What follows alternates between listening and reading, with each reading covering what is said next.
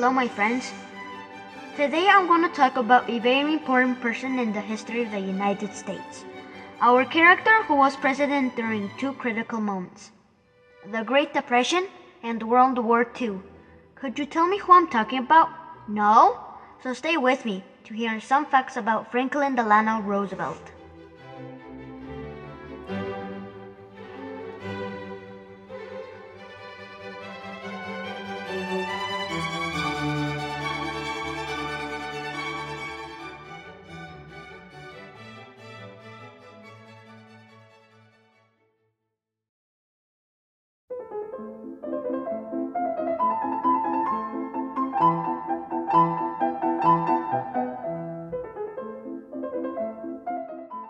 Franklin Delano Roosevelt has been considered one of the best presidents in the history of the United States.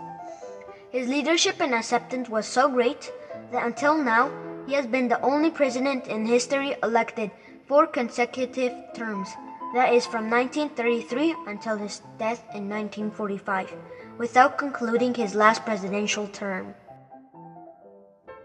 An important fact about Franklin Delano Roosevelt is that he suffered from poliomyelitis and his body became paralyzed as time passed and worsening his health. It should be noted that at that time, society considered that his illness could affect his mental state and therefore his decision making. So he was always very careful not to be seen using his wheelchair in public. He always avoided presentations where the press could highlight his disability. Usually, he appeared in public standing, supported in one side by an assistant or one of his children. His illness was never an obstacle to achieve his dreams, since he was a very intelligent person, graduated in law from Harvard University. He spoke German, French, and obviously English, and had political experience as a senator, representative, governor from New York, and he also held military positions.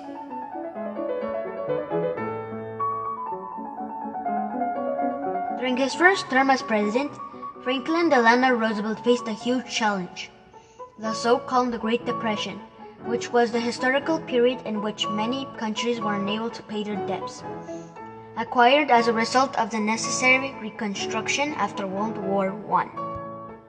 Because of this, the economy rotted and gave rise to a global crisis. It was this key moment when Franklin Delano Roosevelt's popularity increased thanks to his proposals to boost the economy. He introduced a series of social programs to face the Great Depression.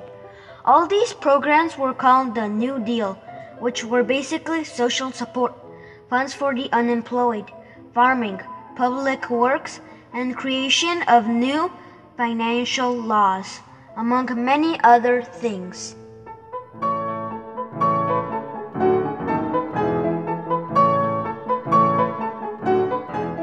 The other hand, when World War II broke out, Franklin Delano Roosevelt tried to keep the United States out of conflict, but maintained support for his allies, England and France. And in 1940, he proclaimed the Lend-Lease program that provided military and financial assistance to his allies. But the most important step was that this program did not require the payment of aid at the end of the war.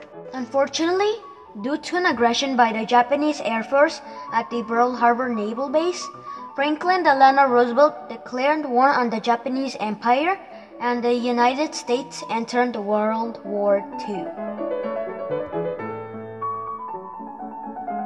In 1941, Franklin Delano Roosevelt and Winston Churchill, the Prime Minister of England, decided that they would defend and liberate Europe from the German threat before joining forces against the Japanese Empire in the Pacific. During this same period, under the command of Franklin Delano Roosevelt, the armed forces of the United States developed the first nuclear weapon through the Manhattan Project. Thanks to his leadership, Franklin Delano Roosevelt led the Allies to the victory over the Axis powers. Unfortunately, he was unable to see his legacy of freedom end since he died on April 12, 1945, due to a stroke.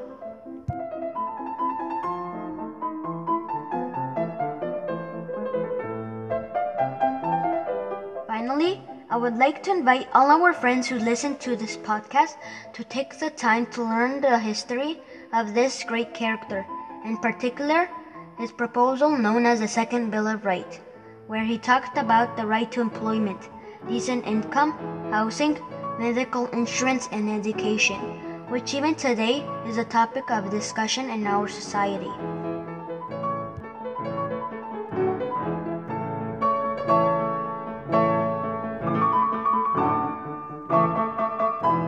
In summary, Franklin Delano Roosevelt was a person worthy of admiration due to his tenacity and strength before the adversities.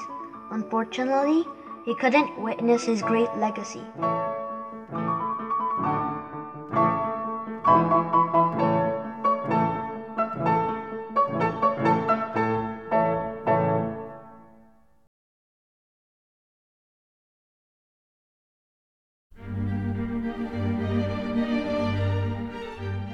Next episode, we will talk about the First World War, its background and effects on the world. Do not miss it.